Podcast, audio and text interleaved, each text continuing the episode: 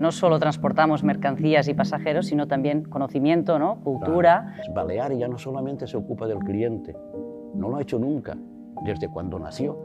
Se ocupa también de la persona. Bienvenida, bienvenido a Diálogos, un espacio de conversación de la Naviera Balearia. Porque nos gusta llegar a buen puerto intercambiando ideas que faciliten la reflexión y la mejora del transporte marítimo.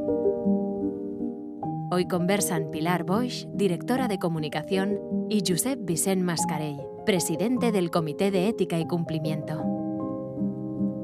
Muchísimos años Muchos ya. años. Bueno, tú más que yo. Muchos años. Aquí te viene a ti la cabeza. Trabajo. eh, compromiso. Me vienen muchas palabras, pero trabajo duro en muchos, y, y muchas alegrías también. Recuerdo especialmente la inauguración del Martini Solé.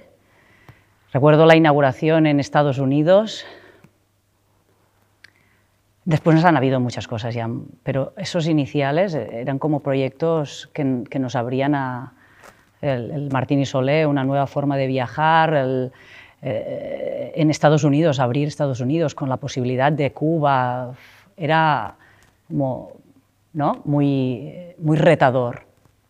Y después ya han venido toda la apuesta por el gas, que, que eso finalmente pues nos ha posicionado, ¿no? nos ha consolidado también como una empresa sostenible. ¿no? Al final hemos pasado de, de, ser una empresa que tenía un área de responsabilidad social, una fundación que creó en el, en el 2004, hasta ser, yo creo, una, un elemento más transversal en toda la, toda la organización y, y, convertirnos en una empresa eh, responsable ¿no? en, todo, en toda su amplitud. No, no sé si estarás de acuerdo. Cuando nace la empresa, no hay ningún proyecto de futuro ni nada, hay un negocio que, que sirve para mantener un sueldo, pero sí que es cierto que, que hay una ilusión. ¿no? Al final una empresa no es más que una aventura metafísica a caballo de un negocio. Entonces eh, la gente no tiene, no tiene trabajo y no, crea, no está pensando en crear un Amazon o una cosa de estas. Sencillamente está intentando salvar su puesto de trabajo. ¿no? Pero ese, a partir de ese negocio, cuando empiezan a pensar y deciden, hay un momento yo creo que clave y que dice mucho de, de la empresa, cuando se sientan cuatro personas para pensar en un nombre, se imaginan que son Iberia. Algo grande, ¿no? Algo grande, algo grande, ¿no? Algo grande o que ocupa un gran territorio y tal, ¿no? Y dicen, bueno, si aquellos son Iberia, nosotros Balearia, ¿no? Entonces eso, eso dice mucho de cómo ahí empezó a andar de un negocio a pasar a ser una empresa. Yo creo que eso es muy, muy, muy interesante de cómo nace y que explica muchas cosas, explica toda la trayectoria, porque una empresa como Balearia se dedica a hacer, a plantearse el tema de la responsabilidad, el tema de la reputación, a montar una, una fundación cuando tenía cinco años la empresa, porque montó una fundación y cosas de estas. ¿no? Y luego hay un elemento, yo creo que es fundamental para poder entender Balearia, que es el liderazgo de, de Adolfo. Del, del presidente. ¿no? Adolfo tiene, es un líder, tiene un proyecto. Adolfo tenía en la cabeza lo de Balearia, ya pensaba en grande y a lo lejos. ¿no? No, no, y es verdad, su dinamismo nos ha llevado pues, a, y, a estar y, ahora... Y los seguidores, el tema de la generosidad, el tema de... Y el compromiso de, el de todos compromiso estos de equipos, gente, porque al final habló las la personas han sido fundamentales en este camino, es decir, el liderazgo, tú, tú lo decías muy bien, fundamental de Adolfo, pero el resto de equipo que ha seguido eh, de una forma día a día, ¿no? estando a pie de muelle, ¿no? como decimos nosotros. Claro, pero primer barco, el nombre del barco es García Lorca. García Lorca. Cuando una empresa le pone un barco García Lorca, es porque, por algo. No todas las empresas le ponen García No. Lorca, ¿no? Porque es. Y luego eso, detrás de eso es lo que viene todo lo demás. ¿Por qué un día decide, eh, decide plantearse, si nosotros lo que hacemos es llevar clientes de un sitio a otro, ¿por qué no podemos comunicar a las personas y a los ciudadanos que están, no como clientes, sino como ciudadanos? ¿Por qué no lo podemos hacer? Y nace la fundación. Bueno, por- eso que decimos, ¿no? Que no solo transportamos mercancías y pasajeros, sino también conocimiento, ¿no? Cultura, eh, claro. y, y parte de la acción de, de la fundación se basa justamente en Claro, esto. y porque los clientes de la fundación no son los clientes de la empresa, son distintos. Y los grupos de interés de la Fundación no son los grupos de interés. Yo creo que en ese entonces igual no se llamaría reputación o no, no, tenía encuñado un nombre, pero ya estábamos eh, trabajando en esta línea. Sabíamos que teníamos que estar cerca de nuestros grupos de interés, de lo local, de, estar cerca de, de, pues de las entidades de un territorio, no solo de nuestros clientes. Claro, porque eso también luego ha tenido su repercusión. Cuando tú estás pensando en tus clientes, Tú necesitas que sea un buen camarero, que sirva bien y tal. Cuando piensas en la empresa, en el territorio, el compromiso en el territorio, lo que necesitas es un camarero bueno, que sea buena persona. es que los servicios de calidad ya se presuponen, ¿no? Es, es, ir a un poco más allá, ¿no? De, de, estos servicios fiables, puntuales y de calidad, no, ir un paso más allá y comprometerse, como tú decías, con, con el territorio, pues con temas sociales, medioambientales, culturales, ¿no? El poder aportar un valor añadido a esa sociedad que sirves con, con, tu, con y eso, Balear ya no solamente se ocupa del cliente, no lo ha hecho nunca, desde cuando nació. Se ocupa también de la persona. El compromiso en el territorio y el compromiso con los territorios en los que está implica el respeto a las personas, como persona, que son los derechos humanos, que, que de ahí nace el tema de el código de conducta y todo lo demás. La reflexión que nos lleva a la, responsabilidad social es que la responsabilidad social está antes de la cuenta de resultados. Es decir, ¿qué haces tú para conseguir esos resultados? No qué haces después. Después, sino Lo que la fundación hace es recoger el dinero que le da Balearia y hace lo que le da la gana.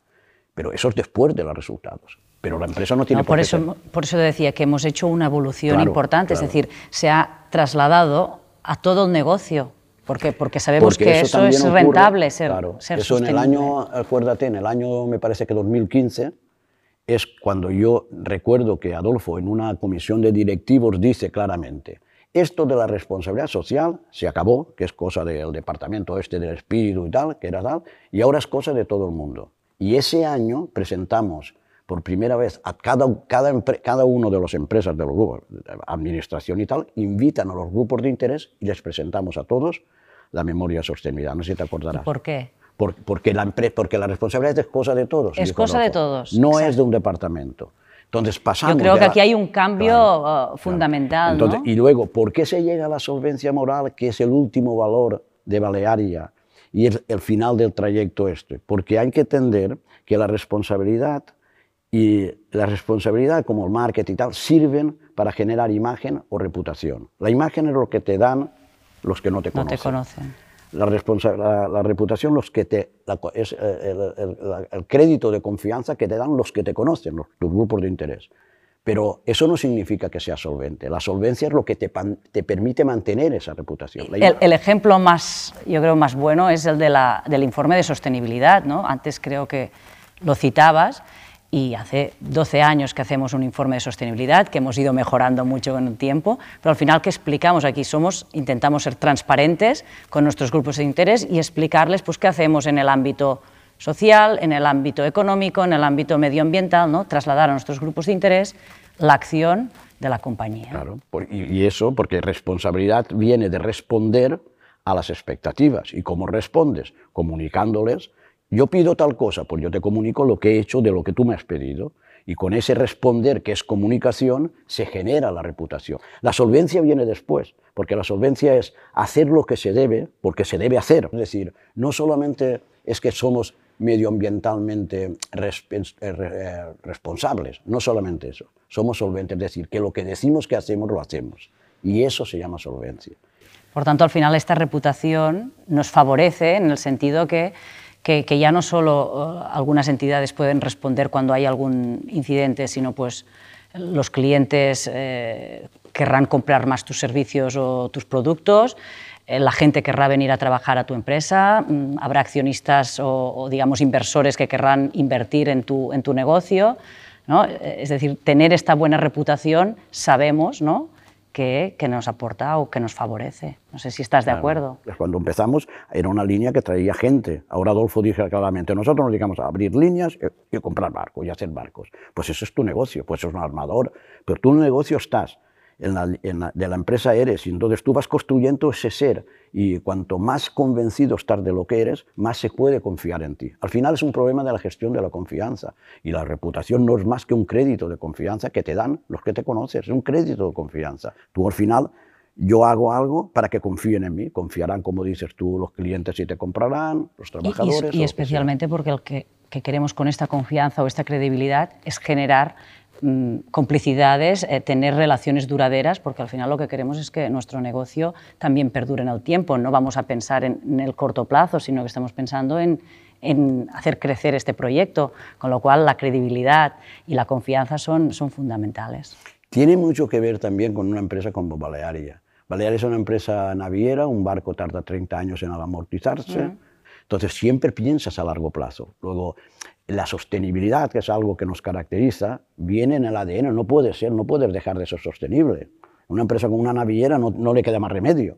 No puede especular, voy a comprar barco y vengo el barco, ¿no? Yo tengo un barco y lo amortizo de aquí 30 años, por lo tanto tengo, tengo que incorporar el futuro a mi presente. Y en ese futuro eh, creo que los valores tendrán que tener mucha presencia, no, no, olvidarnos de, estos valores de innovación, de sostenibilidad, de responsabilidad y de solvencia, que es los que nos ayudarán a, hacer crecer eh, el proyecto Balearia.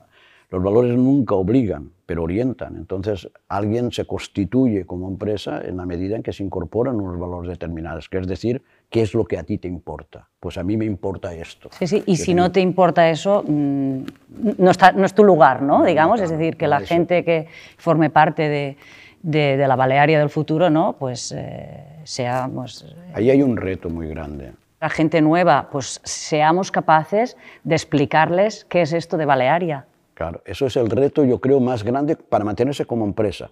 Otra cosa son los resultados que tú puedas tener como en el negocio, que va bien y tal, eso es otro tema, ¿no?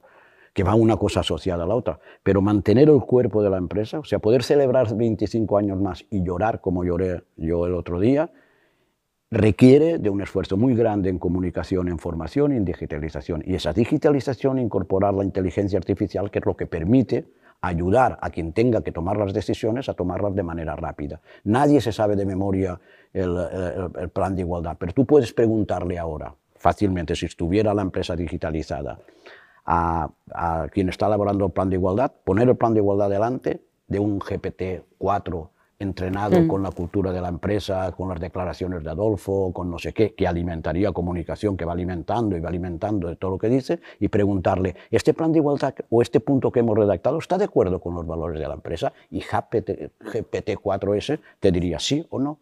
Y, y, tú, para saber si es sí o no, necesitarías cuatro días o cinco o veinte. Esas son las ventajas que hay que aprovechar de la inteligencia artificial, de la digitalización, de la comunicación y tal, para mantener ese cuerpo, porque si no es el cuerpo, se desgregará. Lo que mantiene un cuerpo físico es la cultura, pero cuando le preguntas a alguien, oye, ¿y cómo consigo yo que exista una cultura coherente dentro de una empresa? ¿Cómo sé yo que la gente de Ciutadella piensa como la gente de Algeciras o la gente de no sé dónde? ¿Cómo lo consigo? No, porque hay una cultura común, sí, pero ¿eso cómo se hace? Pues se hace como se ha hecho toda la vida, formación, comunicación y ahora con las ventajas que nos ofrece la tecnología, la digitalización.